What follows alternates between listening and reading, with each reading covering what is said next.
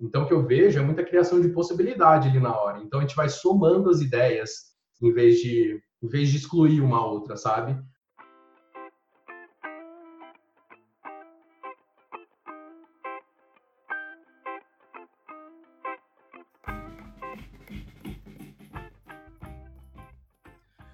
Pessoal, sejam muito bem-vindos. Estamos aqui na quinta semana no ACDcast, o nosso podcast semanal aí com os nossos convidados, os participantes da Academia da Criatividade. E eu gostaria de apresentar para vocês, a Academia da Criatividade é um local onde as pessoas podem se conectar numa nuvem, né? Elas conseguem aí compartilhar suas experiências e conhecimentos e assim elas ampliam o seu potencial e sua performance, conseguem chegar em novos níveis, alavancar aquele projeto que não saía, enfim, a academia só traz benefícios aos utilizadores. Ela proporciona aí aos, às pessoas que participam um ambiente seguro, tanto no aspecto online hoje em dia, quanto no aspecto físico, dos nossos encontros físicos. E é um local colaborativo, né, de conexão entre as pessoas, é, incentivando a troca de experiências e resulta no aumento do potencial. Então o pessoal chega lá, às vezes está com uma ideia meio fraquinha, junta com outra ideia fraquinha, e duas ideias fraquinhas se tornam uma ideia média, e aí junta com outra ideia média e se torna uma ideia potente, duas ideias potentes acabam mudando o mundo. Então acho que é nessa intenção. É, os principais pilares da academia são amor, respeito, empatia, ambiente seguro e colaboração. Então é o lugar para você chegar lá vulnerável, falar que deu tudo errado e a galera vai te acolher e vai te ensinar como que dá certo. É, e no podcast aqui a nossa intenção é apresentar os integrantes da Academia da Criatividade, demonstrar todo o potencial do nosso grupo, demonstrar quem são as pessoas né, que constroem essa academia, porque essa academia não tem um dono, essa academia é nossa. Então, mesmo você que acabar de chegar hoje, chegar, enfim, você acabou de chegar, cara, o espaço é seu, a academia vai ser sua, é, eu tenho certeza aí que você vai ser muito bem acolhido. A nossa ideia é conectar pessoas, né, e demonstrar para elas e promover para elas um sentido de reconhecimento, pertencimento e propósito. Acho que essas são palavras que estão sempre rodeando aí o nosso dia a dia. E na Academia da Criatividade, eu te desafio a você chegar aqui e falar que não encontrou nenhum desses três. E hoje, hoje é um dia especial. Hoje a gente vai falar de um cara que entende de grupo. Hoje a gente vai falar de um cara que gosta de estar em grupo com a gente. Estamos aqui com o grande Luiz, acompanhará a gente todo esse episódio. Luiz, seja muito bem-vindo. Fala, Rafa, beleza? Eu que agradeço o convite de participar com vocês aí e contribuir um pouco pro, pro podcast né, da ACDC, da Academia da Criatividade. Cara, eu que fico, fico feliz com a sua participação, tenho certeza que a gente vai, vai se divertir aí, lembrar de algumas coisas, enfim, vai ser uma conversa bem bacana. Cara, eu, eu, eu, eu confesso que eu, eu, fiquei surpreendido nas vezes que eu fiz essa pergunta, porque cada vez foi algo muito diferente da outra. A gente foi do Roco que fazia barquinhos de água assim para brincar, até o, o, nosso amigo Lucas que brincava de pipinha de dedo. Luiz, conta pra gente, aonde você nasceu e como que foi a sua infância? Ah, vamos lá. Vamos lá que a jornada passa por algumas cidades, né?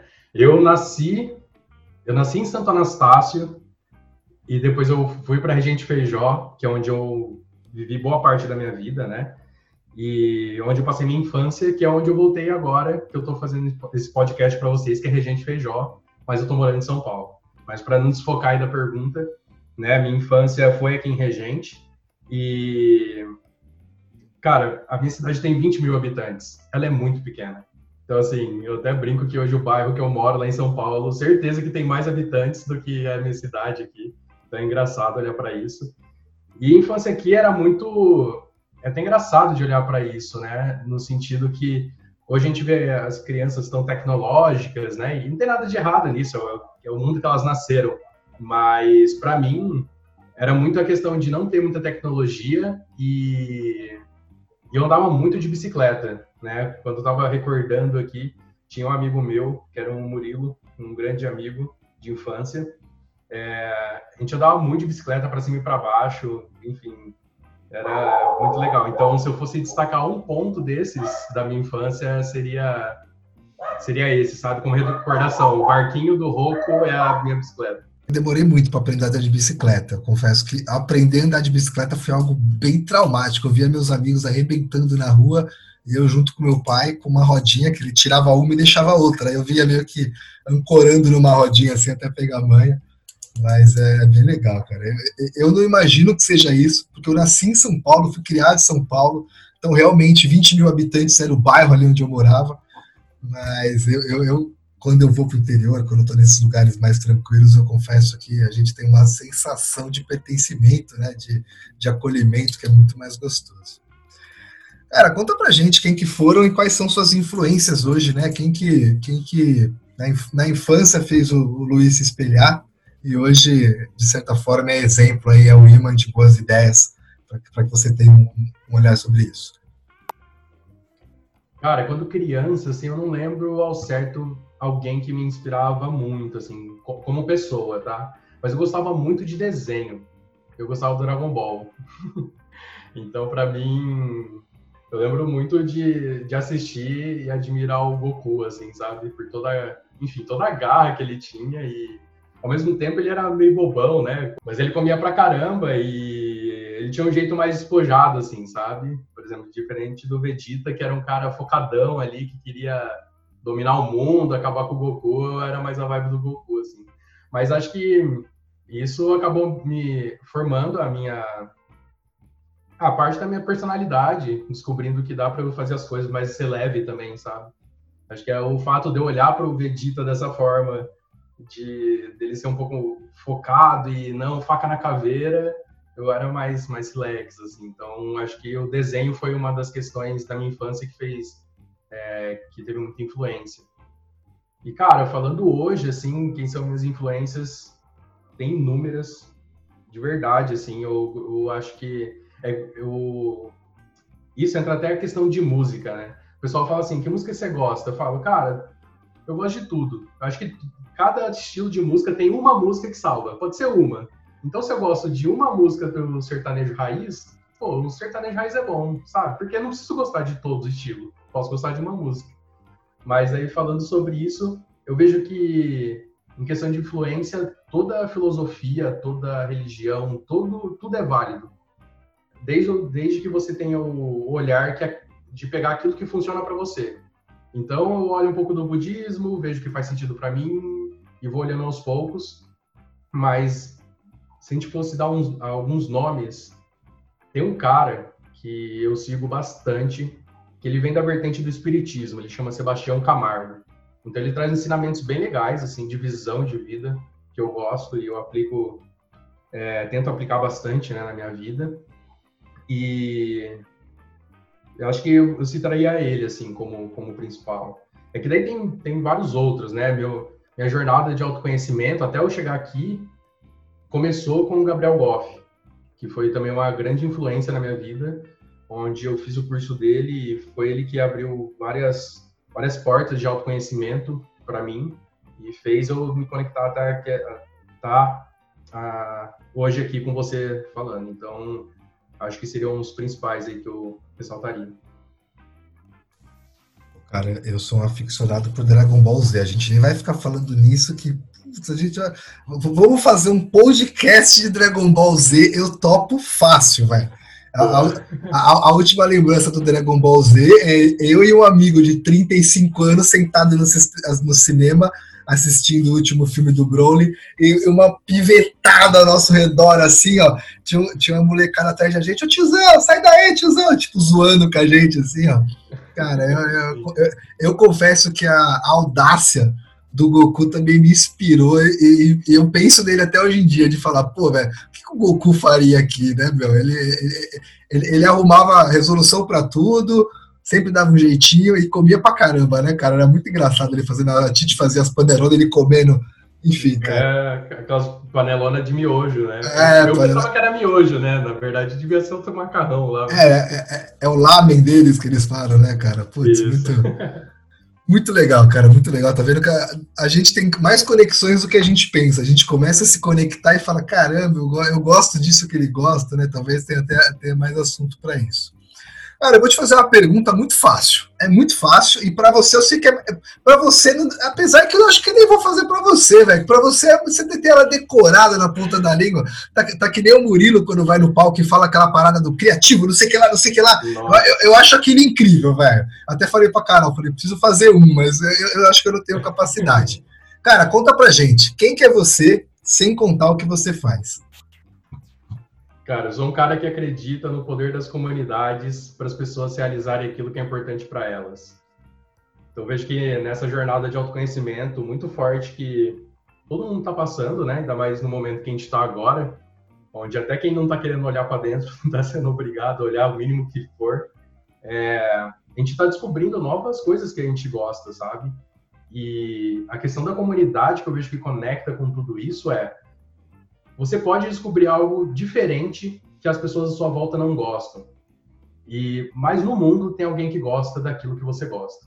Então se a gente usa o poder da internet para conectar com pessoas no mundo inteiro, para falar sobre aquilo que você se conecta, cara, isso gera é, gera um senso de comunidade muito grande. E tem algo que eu aprendi que para mim faz muito sentido é que a gente vive para duas coisas: para parecer bem e ser aceito. Então, numa comunidade a gente acaba é, estando dessa forma, sabe? A gente consegue suprir essas duas necessidades. Então, como seria um mundo onde as pessoas estariam conectadas com aquilo que é importante para elas, independente do que for? Lógico, tem meus limites também, né? Só para não parecer estranho aqui. Eu acho que todo mundo deve viver aquilo que quer viver, desde que não incomode o outro, né? Acho que o seu limite acaba quando o do outro começa e tal. Então, é um, é um pouco do que eu acredito, né, sem falar o que eu faço. Cara, acredito também, né? Acho que comunidade, a sensação de pertencimento, você me falou isso e eu, eu me senti assim nas reuniões da CDC. Então, é um lugar que o pessoal, não sei se eles, se eles fingem que gostam de mim, de vez em quando eu faço umas piadinhas, mas eu me sinto bem lá, velho. Se eles fingem, eles fingem muito bem porque é o lugar que às vezes das 6h50 eu tô super cansado, e milhares, eu tô cuidando de quatro, cinco projetos ao mesmo tempo, é muita informação, eu trabalho com informação, então eu, eu chego no final do dia pronto para dar uma corrida de 10 quilômetros, mas não consigo ler duas páginas do livro, que a cabeça tá fritando. E é. você chegar no local e sentir que as pessoas te acolhem, que você pode falar do que você quiser e expor, e é incrível, né, cara? Acho que comunidade é, é uma palavra-chave para o nosso futuro. Né? É, é, sempre foi, mas hoje mais forte ainda, e tirar essa ideia de comunidade gigante que a gente tem, né? Não, pode ser uma comunidade pequenininha, né? Pode ser, pode ser seu bairro, pode ser, eu, eu vejo de muitas ruas, como aquelas ruas de, como que chama? Vigilância solitária, né? Que os vizinhos se unem e contratam um policial, um policial tá no grupo e eles juntos ali fazem a segurança da rua. Cara, que louco, meu. Se isso estivesse em toda a rua, os assaltantes iam falar, meu, ferrou, velho, os caras tá unido, como que a gente vai assaltar os caras? Se eu assaltar o vizinho daqui, o dali vê, vai vir por cima de... É, é louco, né? Então, eu acho que comunidade é, é, é, realmente o nosso futuro. Cara, a gente pulando agora para a nossa coluna do pertencimento, conta pra gente como que você chegou aí na Academia da Criatividade, Bom, é, como eu falei, o meu ponto primeiro de conexão com o autoconhecimento foi o Gabriel Goff. Então, resumo da história, eu sou engenheiro civil formado aqui no interior, fui para São Paulo trabalhar, não deu certo como engenheiro civil, e meu primeiro salário eu peguei e paguei o curso do Goff. Aí eu fiz, e resumindo também a história, depois eu passei a trabalhar com ele, então mudei de carreira, passei de engenheiro civil, trabalhei um ano com tráfego lá, e depois eu acabei passando para comunidades, que foi lá que eu conheci esse mundo de gerenciamento de comunidades e, e continuei desenvolvendo isso mesmo depois que eu saí da, da HSA, né? E com isso, eu, lá eu tinha conhecido o Daniel, né, o Daniel Errara, aí, famoso. e aí a gente acabou se, se conectando no, no curso do, do GAN. Então, eu sabia que estava acontecendo os encontros da Academia da Criatividade e ele me convidou para ir. Acontecia lá na, é, no começo no, no escritório do Alê, e eu comecei a ir e participar, enfim, todas, todas as vezes, e foi evoluindo, né? Então saiu da saiu lá do, do Alê e foi para Paulista. Até o começo da Paulista eu peguei, estava no projeto também, junto com o Léo Veri, né, que também estava com a gente na época. E depois a gente acabou passando para. Acabou que eu me distanciei por uma escolha mesmo. Enfim, tinha arranjado outro trabalho, então para mim estava muito corrido e então eu me afastei. Mas aí agora, né, com essa questão da pandemia e tudo mais, estava falando com o Dani, ele até compartilhou, né, que estava voltando à academia da criatividade online. Eu mandei uma mensagem, ele já mandou na lata assim: "Você não quer facilitar um horário?" Ele não perguntou nem se eu queria participar, ele já falou se não queria ser facilitador. Eu topei o desafio e a gente está aí já há mais de um mês. A gente vai fazer quase dois já, facilitando o horário das 5 e meia aí todos os dias. É, é isso mesmo. Para vocês que não sabem, Luizão aqui junto da Pati, eles facilitam o horário das 5 e meia até as 6 e meia, 7 e meia, meia-noite, 4 horas da manhã às vezes, né? É, e, cara, o Luiz é um cara, desde o início, assim, eu falei que gostava de videogame, ele falou, vamos jogar um CS, eu falei, esse cara é dos meus, velho. A, a, gente não jogou ainda, mas vai jogar. E, cara, que louco, né? O, o Goff já, já apareceu em alguns, alguns entrevistados daqui. Eu não sei o que, que ele vai. Eu não sei o que, que vai acontecer quando ele ressurgir. Eu não sei qual a metodologia que ele vai ensinar para nós. Mas ele vem com alguma coisa pesada por aí e a ideia dele é, é realmente ajudar as pessoas, né? Eu, eu, me encontrei com ele pessoalmente no Hard Work Papai, a gente teve alguns minutos ali de conversa e, cara, que, que energia louca, né, meu? A gente falou pouca coisa, mas ali a gente sentiu muito e sabe, rolou uma coisa assim de um olhar pro outro e falar, cara, a gente ainda vai, vai se conectar em alguma coisa. Ele falou, vai, vai, porque ele falou, ainda não sei porquê, mas vai. E, meu, rolou uma, uma, parada assim fenomenal ali, velho. Então eu acho que a, a, a ideia é essa. E Daniel é incrível, né, velho? Daniel faz umas coisas. É, esses dias eu perguntei lá no grupo lá, meu, quantas cabeças será que o Daniel já fundiu? Ele jogou uma reflexão lá pra gente, lá com Tava todo mundo falando no grupo, ficou todo mundo quieto. Eu falei, putz, deixou os caras, todo mundo colocou o celular pra carregar agora e, e foi meditar, né, velho? Foi, foi uma coisa muito doida. Cara, eu, é, eu vou perguntar algo para você que eu tenho certeza que você vai adorar responder pra gente. Vai fazer muito mais sentido a sua resposta, talvez até por uma experiência própria sua. Cara, qual que é o significado de se pertencer a um grupo? Por que não fazer sozinho? Né? Eu, eu sou um cara muito individual, às vezes eu falo, pô, vou fazer sozinho, que é mais rápido, mas, mas, mas por que não? Por que não, não querer fazer logo? Por que não querer chegar logo no objetivo? Conta um pouquinho pra gente disso aí. Essa questão de pertencimento, cara, eu não tenho uma resposta pronta, assim, mas eu já filosofei um pouco sobre isso na minha vida, então acho que eu posso compartilhar um pouco aqui com vocês. Tem até um amigo meu, Shibuya, que eu conheci também em um dos cursos de autoconhecimento que eu fiz, ele diz algo bem interessante, ele fala assim, a gente não gosta de pessoas, a gente gosta do que as pessoas nos proporcionam. Isso faz muito sentido, porque tem pessoas que a gente não gosta, né? Não é todo mundo que a gente, enfim, quer trazer para casa e, vou, pô, vou morar junto, vamos tomar uma cerveja. Então isso faz muito sentido. E a partir disso eu comecei a ver meus relacionamentos, né, com essa questão de pertencimento, com as pessoas que me fazem bem. Então acho que essa questão do pertencimento é muito mais um sentimento nosso que a gente quer suprir, seja de carinho, seja de afeto, seja de amor. Aí cada um tem o seu. Eu vejo que não tem certo e errado. Eu acho que se a gente coloca numa caixa do que é o pertencimento, eu acho que a gente exclui algumas outras vertentes que pode ter dessa palavra. Então, até eu que trabalho com comunidades, né? Eu falo muito a frase que cada um tem aquilo que é importante para ele. E se a gente tratar todo mundo numa comunidade igual, você acaba excluindo muitas pessoas. Então, assim, a ideia tem que ser a mesma, mas nem todo mundo está ali pelo mesmo motivo. Tem até uma história de marketing, né, que eu ouvi uma vez, que falava assim, era um, uma empresa que vendia curso de emagrecimento. E lá no, na propaganda, aparecia lá, não, compra o shake, tal, não sei o quê, porque aí você vai ficar desse jeito. Aí ela era o cara lá, sem camisa bombadão, com a mulher lá de biquíni, né? Aí beleza. E eles conseguiram até, né, fazer uma... É, ganhar uma grana com isso, enfim, deu certo. Mas chegou um momento que eles começaram a perceber que, ah, sei lá, o pai de família não, não engajava com isso, a mãe também, que queria perder peso, sabe? Que tinha esse objetivo, mas estava num contexto diferente. E eles começaram, resumo da história, né? Só para não ficar, não prolongar muito, é, que nem todo mundo quer ser o, gostosão e a gostosona da praia, sabe? Às vezes, aí eles começaram a trabalhar a, a propaganda deles. Então eles falaram assim, pô, se você emagrecer, você vai ter mais tempo para correr pro seu filho. Então isso engajava o cara. Então o pertencimento dele, o porquê dele de emagrecer era outro, mas entende que o objetivo era o mesmo? Então é isso que a gente pode ver nas nossas comunidades. É, ver que o propósito é o mesmo, mas nem todo mundo está ali pelo mesmo porquê. E quando você fica atento a isso, você está disposto a ouvir a cada pessoa, cara, isso faz total diferença em qualquer comunidade.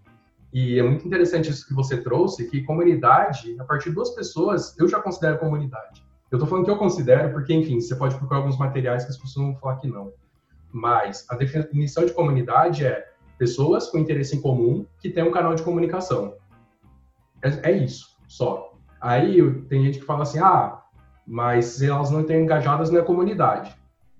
Cara, é. É a mesma coisa que eu te falar assim: o que, que eu preciso para ter um jogo de futebol? Eu preciso do campo, dois gols, 22 jogadores e uma bola. É isso que eu preciso para ter o jogo. Agora, se o cara joga bem, se ele corre, se ninguém corre, se todo mundo não quer jogar, aí é métrica de qualidade que eu falo. Então, voltando à questão do pertencimento, é isso. É, a comunidade estando formada, o pertencimento ele é uma consequência daquela, daquele pessoal que está ali. Então, é, acho que até um exercício legal das pessoas fazerem para elas verem se elas estão completas com aquele pertencimento é não elas ficarem comparando. Olhe para o seu, qual é o seu pertencimento? O que, que você busca naquele grupo? Porque às vezes você não vai encontrar, às vezes você pode encontrar por uma visão diferente, e tá tudo bem, sabe? Segue o jogo, tem um milhão de grupos aí para você pertencer. Então, eu vejo que isso faz bastante diferença.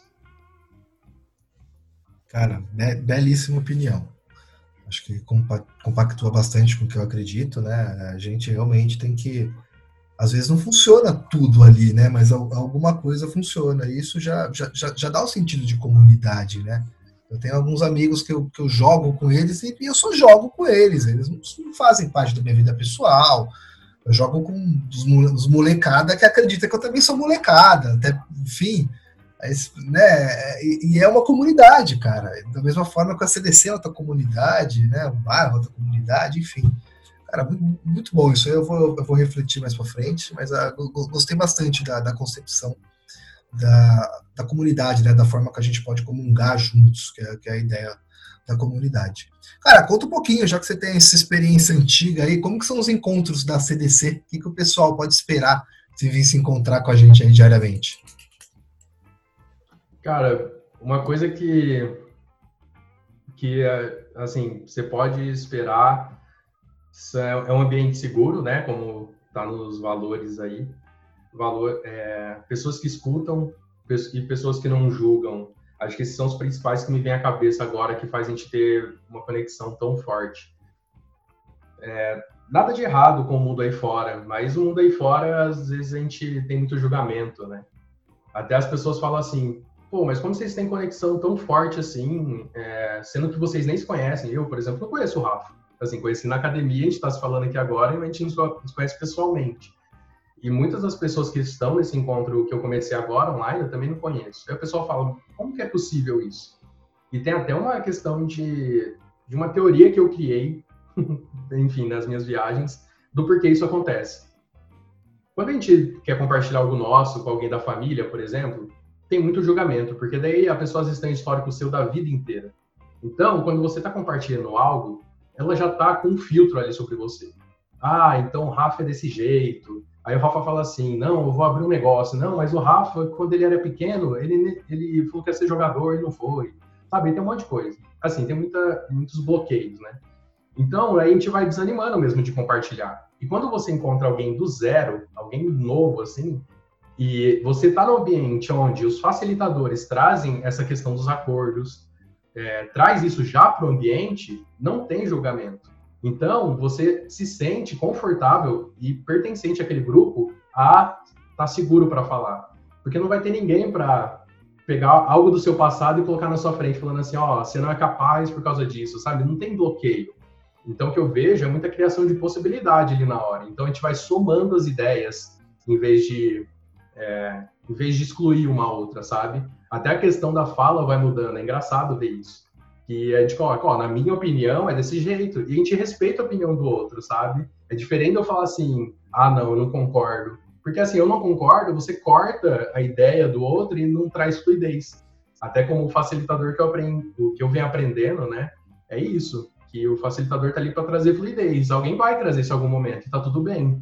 Não é todo mundo que sabe, enfim, se comunicar é, é, de uma maneira fluida. Então, vejo que é um pouco disso que a gente tem aqui. Não julgamento, pessoas que escutam, e isso faz total diferença. Realmente, né? Eu, meu já é praticamente meu trigésimo encontro. Eu fa faltei alguns, né? Por conta da correria do dia a dia. Mas eu me sinto mais. Parece que hoje vai ficar. Eu estava até comentando com a minha esposa. Quando eu, vou, quando eu voltar ao meu regime de trabalho normal, putz, às sete horas eu tô, tô dirigindo. Meu, eu vou fazer o encontro lá dirigindo lá. E aí, galera, e vamos, vamos que vamos, né? Virou dessa família. A gente, na semana passada, teve o Renan e o Dante eles participaram do encontro com a gente. Depois até vou passar o contato para você. Eles participaram também do das 5 e meia. Que, meu, os caras, pior que participou um num dia, outro no outro. O nego ficou lá 4, 5 dias sem dormir, pensando nas ideias que eles falaram. Eles trouxeram muito disso, né? Da gente a gente ter aí essa, essa, esse local seguro, esse lugar para a gente poder falar, ó, deu merda, tô vulnerável, ou não tô bem, ou tô bem, e aí vem alguém com uma ideia de nada a ver, de alguma coisa que aconteceu na vida dela, que você fala, caramba, é isso. E aí vira a chavinha para você, e todos os encontros, pelo menos metade das pessoas, que já é uma estatística muito boa, saem dos encontros falando que estão melhores. Então, ó, já é uma estatística que pelo menos metade da galera já sai falando, putz, estou muito melhor, só de ver vocês, enfim. Então, cara, acho Sim. que pertencer a um grupo é, é, é o mais importante, né? Não, com certeza. E até complementando uma coisa que eu lembrei aqui, que eu também vejo que faz as pessoas voltarem, né, nos encontros.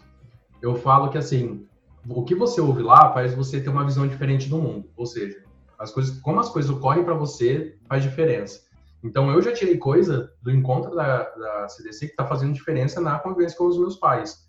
Como eu falei, eu morava em São Paulo sozinho, aí estava tudo fechado, eu ia ficar lá sozinho.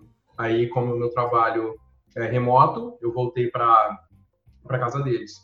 E tem aquela coisa, né? Morando sozinho, você arruma a cama a hora que você quer, faz tudo a hora que você quer, volta para casa dos pais, beleza, tem que voltar para arrumar a cama e tudo mais. E isso, confesso que tem, tem um, pouco, um pouco de atrito com a minha mãe. E eu falei, tá, vamos ver o que funciona aqui então. Aí o Ale e o Dani um dia compartilharam. E, tipo, é uma coisa mínima, assim, mas que fez totalmente diferença de, aqui no meu relacionamento com os meus pais. Que eles falaram assim: ah, a gente estava falando sobre reclamar, né? É, ainda mais no tempo que a gente está agora, as pessoas só reclamam e tal. E falou assim: ó, quem reclama de quem está reclamando também é uma reclamação. Então, às vezes, eu vi meus pais reclamando do Covid, não sei o quê. Eu falo, mas, meu, para de reclamar, vocês estão reclamando. Mas eu estava reclamando deles. Então, eu queria a possibilidade, assim, de ser amor e ser acolhimento. Então, quando eles reclamam, eu falo, tipo, ok, sabe, eu, eu, deixo fluir, eu deixo passar, eu não bato de frente, senão gera mais atrito. Então, é uma prova que, que vale, assim, a gente não sabe o que a gente vai tirar de lá, dos encontros, sabe? Mas é, ter essa escutativa e um ambiente seguro faz a gente compartilhar e tirar muita coisa pra gente. Exatamente, né? Faz a gente, talvez, ter uma outra ótica. O Dante, o Dante falou pra gente que ah, os nossos passos geram outros passos, né? Às vezes a gente está tão travado em algo, basta a gente tomar um passo diferente que vai abrir outros dois passos, e em um desses dois passos vão abrir outros passos. Então a gente nem imagina o que pode acontecer. Eu acho que a gente ter outras opiniões de outras pessoas nos geram oportunidades, né? E até essa questão do convívio. Pô, em vez de eu rec... você me deu um insight agora e eu também faço bastante isso. Eu costumo aproveitar a onda da reclamação para reclamar do reclamador. É aquela, é aquela velha história da, da, da, da pessoa que grita com a outra para falar para ela não gritar, né? Não grita, você fala, mas, mas como você está gritando para mim não gritar? É, cara, muito louco. Muito obrigado, tá vendo? Esses compartilhamentos aí acabam virando chavinhas nas nossas cabeças, com toda certeza.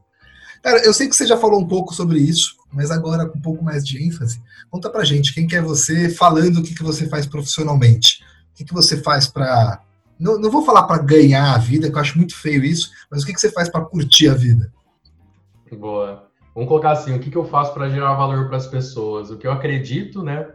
O que eu pego o que eu acredito e gero valor para as pessoas. É... Bom, hoje eu sou gerente de comunidade, é isso que eu, que eu faço. Eu tenho um projeto que chama Tribos, que ele nasceu de uma dor que eu tive lá no começo, que eu comecei a estudar gerenciamento de comunidades, onde só tinha conteúdo em inglês e, enfim, pouquíssima coisa em português, quase não se falava disso lá atrás. E eu vim amadurecendo essa ideia desse projeto e eu tô, eu e mais três gerentes de comunidade que a gente fundou o Tribos faz, fazem duas semanas. E esse é um espaço que a gente, que a gente colocou como se a gente sabe como gerir uma comunidade, quatro pessoas, e tem vários gerentes de comunidade no Brasil, onde que está o espaço da comunidade dos gerentes de comunidade? Tipo, me veio na cabeça assim, como assim isso não existe? Então eu passei pela é, pela HSA como gerente de comunidade, aí depois eu passei também pela Desinchar como de, gerente de comunidade, e hoje eu estou nesse projeto trabalhando, é, trazendo isso, né? Ou seja, eu, eu, vejo que esse conteúdo de gerenciamento de, de comunidade faz uma diferença é, no mundo, assim, porque você e sua esposa é uma comunidade. Muito, você pode muito bem aplicar o gerenciamento de comunidade para a empresa, para o seu, é, seu relacionamento, por exemplo. Lógico, vão ter os ajustes ali, né? Que não é totalmente igual, mas acaba que os pilares são os mesmos que a gente olha para trazer é, resultado. Então, assim, o que eu faço hoje é analisar como que está a comunidade através de alguns pontos estratégicos, onde você olha para aquilo e vê como que está, se ele está fluindo ou não. Então, se não tiver, a gente vai lá, olha, e aí entra até a questão é, muito da escutativa e de empatia. Ou seja, para você ser um gerente de comunidade, você tem que ter empatia. Isso entra um pouco de paciência. Um pouco não, na verdade, bastante paciência. Porque você ser empático, você tem que estar disposto a ouvir várias pessoas, diferentes perspectivas, e estar tá ali presente para cada uma. Porque imagina, eu ouço você, daí eu já saio com um sentimento, sei lá, de raiva. Eu vou atender o outro já com raiva. Enfim, vira uma bola de neve não funciona. Então, basicamente é isso. Toda comunidade, ao mesmo tempo que ela nasce rápido, ela pode acabar mais rápido ainda. E é isso que a gente vê é, se formando, né? Grupos no WhatsApp, Telegram, hoje, enfim, o que não falta é ferramenta para você montar a sua comunidade. E se você não tem um propósito muito bem definido, um lugar que você vai falar, as regras, enfim, e outros pontos, ela acaba é, morrendo essa comunidade. Então, meu trabalho é isso, olhar para isso e fazer com que ela prospere e chegar até o objetivo que ela quer. Cara, que louco, né? Eu, eu identifico isso pelo, pelo Diabeticando, que é um projeto meu, e ali, querendo ou não, a minha intenção é criar uma comunidade de diabéticos, né? E eu entendo a responsabilidade da informação hoje. É, o, o tanto de Ctrl-C, Ctrl-V que você vê na internet, muitas vezes sem nada a adicionar, e muitas vezes informações totalmente confusas, controversas. É, então, acho que o, o meu objetivo como como, de certa forma, líder de comunidade, é, é gerar qualidade de vida através de informação simples para as pessoas. Até hoje a gente teve uma conversa no, no nosso encontro da CDC e eu, eu até tomei uma, uma concepção diferente sobre o rumo que talvez o projeto tenha que tomar. E talvez eu tenha que falar mais para os profissionais, né? Então eu é, é melhoraria realmente a comunicação entre paciente e médico. Eu sou bom em fazer isso, sou bom em simplificar as coisas, e talvez eu vou, vou me aprimorar mais nisso para realmente trazer empatia, entender a dificuldade de cada um, baseado em cada dificuldade, cada problema, né, cada ótica, cada necessidade. Cada um tem realmente necessidades, né? É, eu tenho certeza que, que, que, com empatia a gente consegue chegar muito longe, cara. Bem, bem, bem inspirador o que você faz, digamos. E, cara, é, realmente, né? Não existe um local que cuida, que aglomera aí todos os, os líderes para falar, e aí galera, como que a gente vai mudar o mundo? É aquela velha história, né? É conectar as grandes performances, que são pequenas potências, para que aí sim elas juntas se tornem grandes potências. Você pegou a sacada aí, genial, cara. É, e esse é o diferencial do nosso projeto, assim, que a gente quis trazer. Não, é, sou eu mais três, gerente de comunidade, né, que eu falei, que a gente que fundou, mas a gente poderia muito bem pegar nossas experiências e vender isso lá como assim, é nosso, então compre de mim. Mas não, a gente está querendo criar um, um, ambiente colaborativo onde o Rafa, do Diabeticando, ele pode ir lá compartilhar a experiência dele com comunidades. Então é dar voz a essas pessoas também que estão espalhadas é, no Brasil e no mundo inteiro que elas também têm algo para compartilhar sobre comunidades. E assim, não é que o gerente de comunidade não existia, ele não era nomeado como tal, né? Igual o bullying. O bullying existia, enfim, desde Jesus Cristo, vai saber de, desde quando. Só foi dado o nome bullying. Então, o gerenciamento de comunidades também é. Se você tem uma escola e cuida de alunos, enfim, tem um propósito, tem, tem isso também, mas não era nesse formato. Então, tem, tem essa visão também de dar voz a qualquer pessoa que esteja engajada, não só os profissionais, quanto entusiastas e quem goste de comunidade. E trazendo o que você falou, independente da crença religiosa de cada um, Jesus foi um belo gerente de comunidade, hein, velho? Ele, ele, ele conseguia gerenciar ali todo mundo para poder seguir os planos do pai, quais, quais planos que sejam mas como gerente de comunidade é, é, um ótimo case a se estudar, né? Realmente, as atitudes, a, as ideias, a forma de apaziguar o povo, a forma de direcionar, né? Tanto as grandes comoções quanto as pequenas para que se tornassem grande, questão da divisão. Eu acho que é, é, é um dos melhores exemplos, dentre outros, claro, mas um, um bom exemplo para se citar como um, um grande líder de comunidade. Sim, e o insight disso é, então, só para fechar, mesmo ele não agradou todo mundo. Ou seja, se você tá na vibe de querer agradar todo mundo com a sua comunidade, cara, esquece. Já tá fardado ao fracasso você com essa expectativa. Exatamente, belo insight, cara. Meu, conta pra gente aqui, pra gente poder estar tá finalizando. Infelizmente, cara, eu preciso colocar aquela. Eu vou, eu vou, comprar uma mesinha de som, vai ter aqueles sonzinhos, ah, e uma palminha assim, a galera. Mas calma, então o negócio ainda vai, vai evoluir. É, cara, conta pra gente o que, que você precisa das pessoas atualmente, né?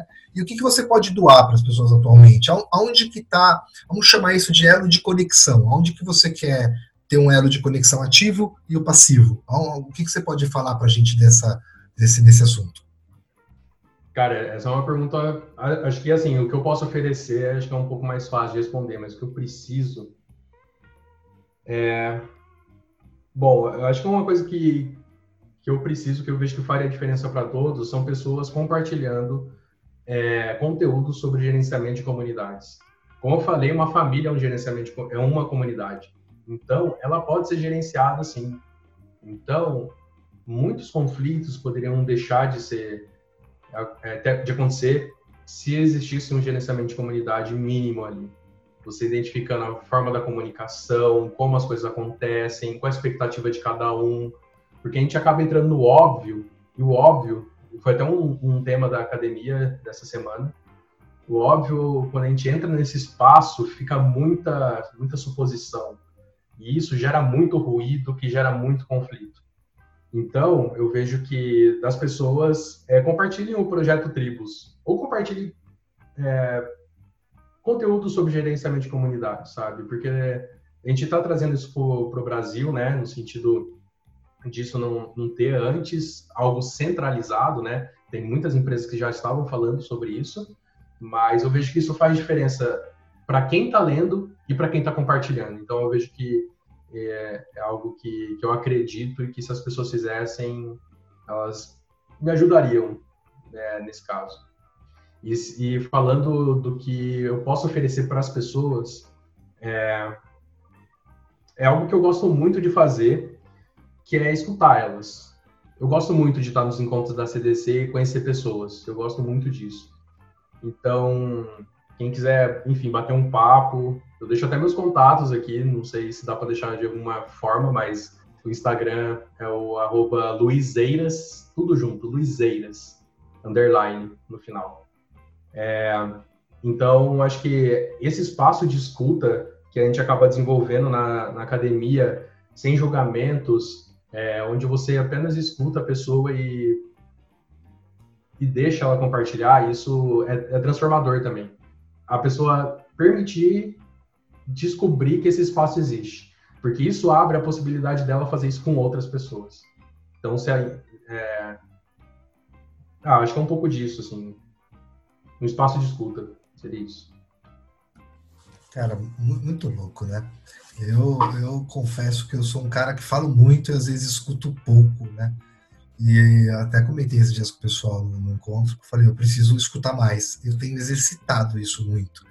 Até quando eles me chamam para falar primeiro, eu falo, não, deixa, deixa que eu falo por último, deixa, deixa eu ouvir vocês primeiro, que eu quero. E é muito louco, né, cara? Acho que é isso. Acho que a gente. Essa gravidade zero que está rondando a gente aí, as últimas informações que a gente teve, já somos mais de 200 mil alunos. Cara, você tinha que ver o, o Renan e o, e o, Dante, eles compartilharam com a gente algumas telas aí é, do projeto Gravidade Zero que está entrando, a forma que nós vamos nos conectar, as nossas intenções, o que a gente gosta, clique em um e abre a galera que pode conectar com você. Cara, ele mostrou aquilo para a gente, a gente ficou assim maravilhado. E eu acho que essa questão de comunidade vai estar muito forte no futuro, independente do tamanho dela algumas gigantescas como amantes do, do, Dragon Ball, outras um pouco menores como amantes do Vegeta, né? Que acho que não é todo mundo que gosta do que gosta do Vegeta, né? É, mas cara, tenho certeza que, que é o futuro, né? A gente se interligar, fazer comunidade, é que nem o Reverb fala.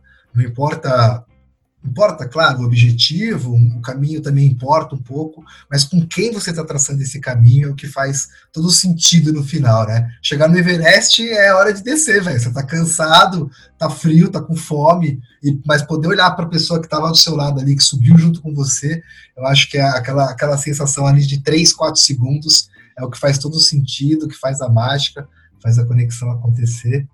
E é isso, cara. vou deixar um espaço aberto para você deixar uma mensagem final para todos nós. O seu Instagram eu vou colocar aqui nos contatos, na, na própria descrição do podcast vai ter o contato do Luiz Neiras Underline e passa também o Instagram do Tribus, que eu vou colocar aqui também. Aí se as pessoas quiserem se conectar, podem se conectar com você.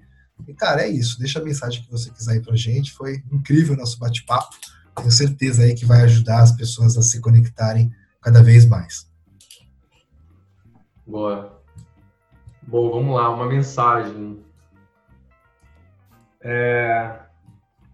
Tem algo que eu venho vivendo bastante, eu procuro viver isso todos os dias, que é, que é ser amor. É, eu sei que muita gente nesse momento está pensando, ah, que bonitinho, enfim. Vários julgamentos vêm. Mas eu vejo que a gente está atento para o que é amor e conseguir fazer isso de, da maneira que a gente consiga expressar dentro do contexto que a gente está mesmo, já faria muita diferença. Às vezes a gente fica esperando sair do, da quarentena para abraçar alguém, para isso é válido. Não tô, né, não tô querendo invalidar ninguém aqui, mas é, da gente espalhar esse amor é, no sentido de palavra, de atitude, de acolhimento. Acho que é um momento que a gente está, ao mesmo tempo que a gente está confinado com as nossas comunidades que muitos são nossa família, né? É um momento que a gente está se unindo muito também através da internet. Né? A gente está aqui por causa dessa conexão. E eu acredito muito num mundo que vive puramente o amor. Não o amor como forma de, de combater algum mal ou alguma coisa de ruim que acontece, mas um amor puro, sabe? Quando alguém zoa, faz bullying com a outra pessoa, aí a gente tem que vir amor para fazer isso. Como seria um mundo sem, sem bullying, sabe? Sem sem aquilo que faz mal para o outro, porque a gente não sabe o que faz mal para o outro. Às vezes a gente fala que é apenas uma brincadeira, mas é uma brincadeira para quem? Então, acho que olhar esses detalhes fazem total diferença e conectado isso com o gerenciamento de comunidades, né?